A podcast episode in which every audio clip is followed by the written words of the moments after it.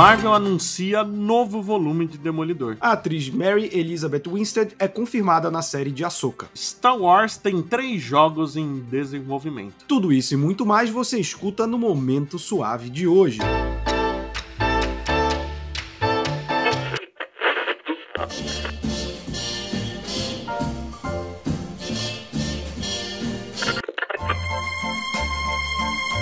Você está ouvindo ao Momento Suave, aqui no LibPlay.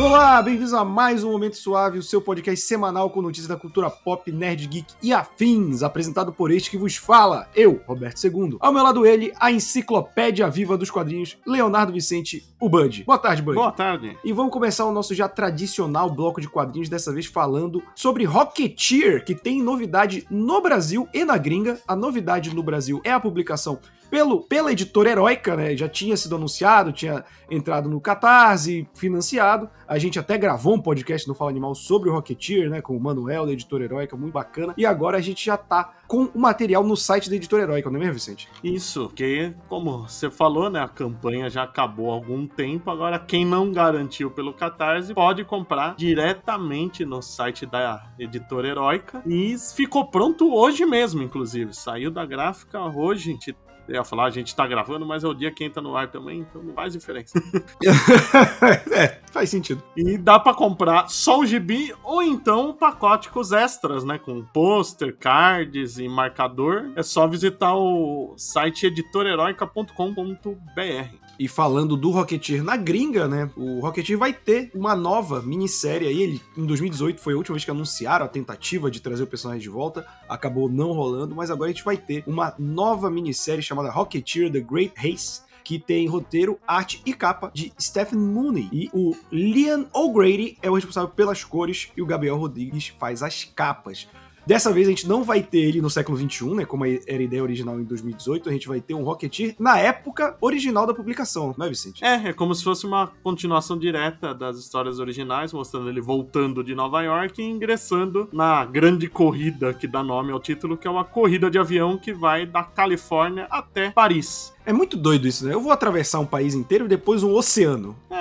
Que legal. O que, que pode dar errado no fim dos anos 30, começo dos 40, né? Alta tecnologia. é, o cara que tem a bunda mais quente da história, que é o Rocketeer, né? Com esse jato. Imagina a hemorroida do Rocketeer. Bicho. Agora, indo para a Marvel, vamos falar do Punk Aranha. Nosso querido Spider-Punk vai ganhar uma minissérie, né? Não é surpresa para ninguém, Vicente, que justamente no ano em que a gente vai ter mais um filme do Aranha Verso, inclusive graças a Deus, porque que filme maravilhoso. A gente vai ter uma minissérie em cinco edições com roteiro de Cody Ziegler e arte de Justin Mason. E a primeira edição tem capas do Oliver Coipel e do Todd Knox, que são dois desenhistas muito bons.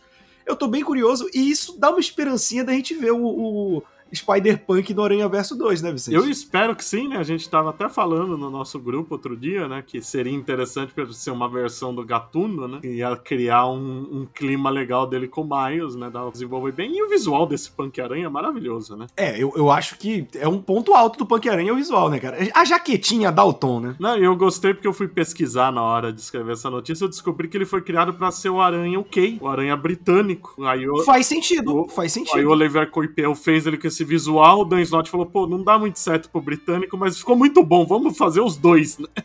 Cara, mas assim, eu aceitaria desse ser um, um Homem-Aranha britânico também, porque tem muito do, do punk dos anos 70 Sim, britânico. Né? O visual do punk britânico é diferente do punk americano. Né? Sim, total, total mesmo. E essa minissérie vai ter a banda dele, né? Que como todo bom punk, ele tem que ter uma banda que vai ter cinco integrantes. Até agora revelaram uma que vai ser uma variante da Riri Williams, a Coração de Ferro. Passando agora a falar de Electra, que chega ao seu número 100, né? Aquela matemática juntando vários títulos que todo mundo faz. Mas a gente vai ter uma edição especial da Ninja mais famosa da Casa das Ideias, com o roteiro da Inocente, que, porra, já é conhecida dos fãs de Demolidor, e arte do Paulo Siqueira, que já fez Aves de Rapina, e Ty Templeton, que fez Batman 66. As capas até agora divulgadas são do Dan Panosian, Dick Ruan e Jen Bardell. Olha, eu acho que a Electra é um caso para mim de uma personagem com muito potencial de desenvolvimento que poucas pessoas souberam escrever. Quase ninguém, né? Um pouquinho Greg Hook, acabou, foi isso.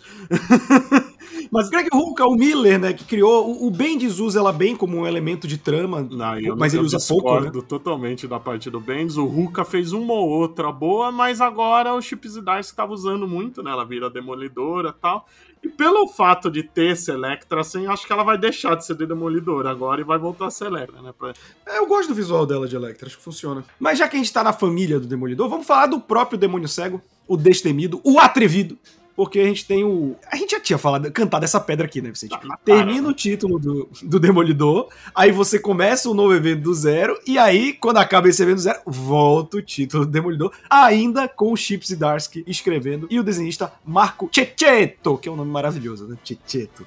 E olha, eu vou te falar que eu não comecei a ler a fase dos Zdarsky, mas tá tão elogiada, cara, que eu já tô pesquisando. É que eu não tô achando o volume 1 pra comprar.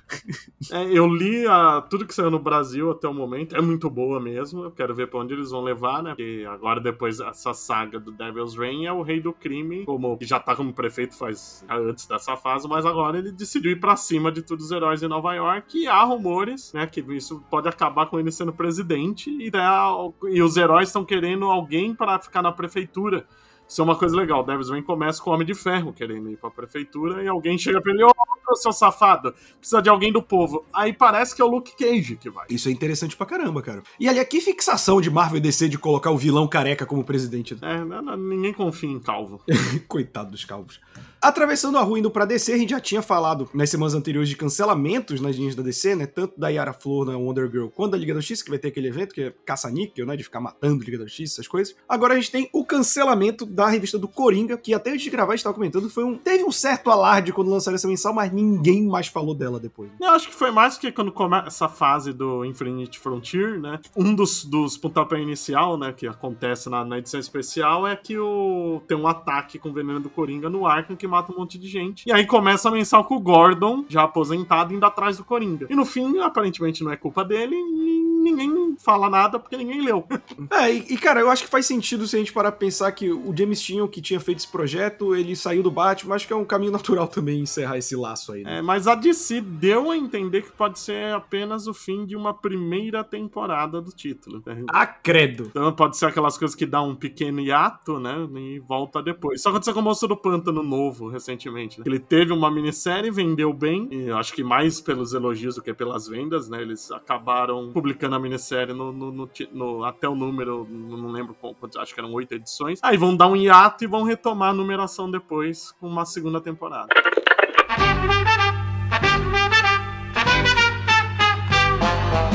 Passando para o nosso bloco de cinema e séries, a gente vai ter mais Wallace e Gromit, cara. Eu não lembro nem a última vez que a gente teve um filme do Wallace e Gromit, mas eles vão voltar graças à parceria da Aardman e da Netflix, que já teve o curta, né, a Sabia, a Sabiazinha, e a continuação de Fuga das Galinhas, que vai sair em 2023. Isso eu não sabia que ia rolar. E a gente tá- vai ter um novo filme do Wallace Gromit, que eu vou te falar que Wallace e Gromit me lembra época de escola, cara. Eu assistia muito da época de escola, Wallace e Gromit. Eu assisti quando passava na HBO. HBO. HBO. Mas é maravilhoso, é ótimo que tenha. Por mim, tinha Wallace Gromit todo ano. E o último foi há muito tempo, que foi a Batalha dos Vegetais. Faz bastante tempo. já. Já tem mais de 10 anos, né? Ah, já tem mais. Deve ser uns 15 anos, pelo menos. Nossa senhora, estamos ficando velhos, Magneto. E a próxima notícia é que a atriz Mary Elizabeth Winstead vai estar na série de Ahsoka. Você pode não lembrar do nome, embora devesse, porque é um nome bem complicado de lembrar. Se você lembra desse nome, deveria lembrar da atriz. Mas ela foi nossa querida Ramona Flowers, em Scott Pilgrim. Ela também foi a caçadora em Aves de Roupinha. E ela é a dona do meu coração, porque esta mulher é linda. Ela é linda. E eu queria deixar isso bem claro. Mas ela já tem dono, e o dono tá em Star Wars também, que é o Ian McGregor. Sim. Desgraçado! Maldito. Ele também é muito bonito, né? Então, os filhos desse casal vão ser perfeitos. Sim. Mas eu fico perguntando qual papel será que ela vai fazer, né? Porque a gente tem aí o anúncio que a série vai se passar cinco anos depois de Retorno de Jedi, ou seja, três anos antes da primeira temporada de Mandaloriano. Eu acho que vai contar esse caminho, né? Porque tem onde a gente sabe, quando a gente encontra ela em Mandaloriano, ela tá atrás do Troll, que ela já tava atrás desde de Clone Wars, né? De Rebels. E eu acho que a gente vai ter e- essa migração da trama das animações pro live action. É o, o nosso querido Dave Fellini, como que ele chama? Filoni? Dave Filone.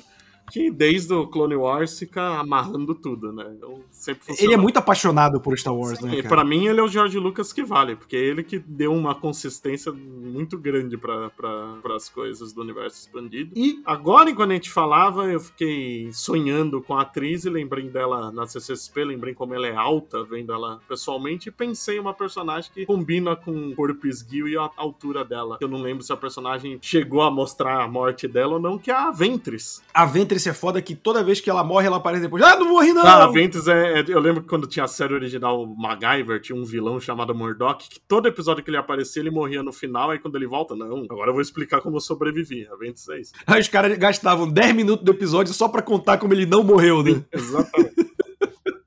Cara, eu vou te falar que eu gostaria dela como a Ventress, porque a Ventress é uma personagem muito interessante Ela de se é. trabalhar. Ela é uma Sif com um visual de cenobita, né? Ela é uma Sif original, né? Ela é da raça dos Sif. É, e ela desiste, né? Isso que é interessante. Ela é uma personagem que... se- E seria legal de inserir no live action. Eu gostaria muito de ver isso acontecer. Agora você me deu esperança, Vicente. É o que eu faço. E- eu se- sempre decepciono as pessoas. É verdade. Agora, já que estamos falando de Guerra nas Estrelas, hora de falar de Jornada nas Estrelas. E os jovens não fazem ideia do que eu tô falando, porque ninguém mais usa esses nomes. Mas Star Trek tem novidades aí anunciadas no Paramount Plus, né? O serviço de streaming da Paramount, que é dona dos direitos de tr- distribuição de Star Trek, não é verdade, Vicente? Uhum. Sim, né? Porque tava todo mundo meio confuso ultimamente, né? Porque de repente tiraram o, o material da Netflix, né? Aí ficou um hiato que nem sabia se entrar ou não na Paramount Plus, aí logo depois entrou, mas agora eles estão colocando tudo. Hoje mesmo entraram do primeiro filme até o primeiro contato na, no catálogo, e agora, dia 11 de fevereiro, vão entrar novos episódios de Star Trek Discovery e a primeira temporada de Star Trek Prodigy, né? Que é aquela série animada mais adolescente. E durante o ano a gente vai ter mais novidades, que são as estreias de Star Trek Strange New Worlds e a terceira temporada de Star Trek Lower Decks. Também a entrada da série antiga Star Trek Enterprise. O que ficou estranho aí nessa declaração da Paramount, que ninguém falou de Picard, que tá pra estrear uma temporada nova. A primeira foi pra Amazon, então acredito que eles não falaram nada porque vai continuar na Amazon. É, porque deve ter o contrato, né? Ela foi série exclusiva da Amazon. É, é, porque o também. Discovery era da Netflix e tiraram de repente, né? Mas o, o da, o da Netflix já era em acordo, né? O, o Picard é exclusivo do Prime, não passa na TV. Sim, o- mas o, o, o. Oh, meu Deus. O O Discovery, Discovery também. passava na TV. Não, não passa. O Discovery- Nenhum deles passa na TV. Passavam no serviço, que era o antigo antes do Paramount. o- Eu acho que o CBS, Discovery era o mesmo All esquema de Access. Better Call Saul, cara. Não, então, passava no CBS All Access, que era o precursor do Paramount Plus, e depois foi pra Paramount Plus. É confuso. É, direitos autorais, né?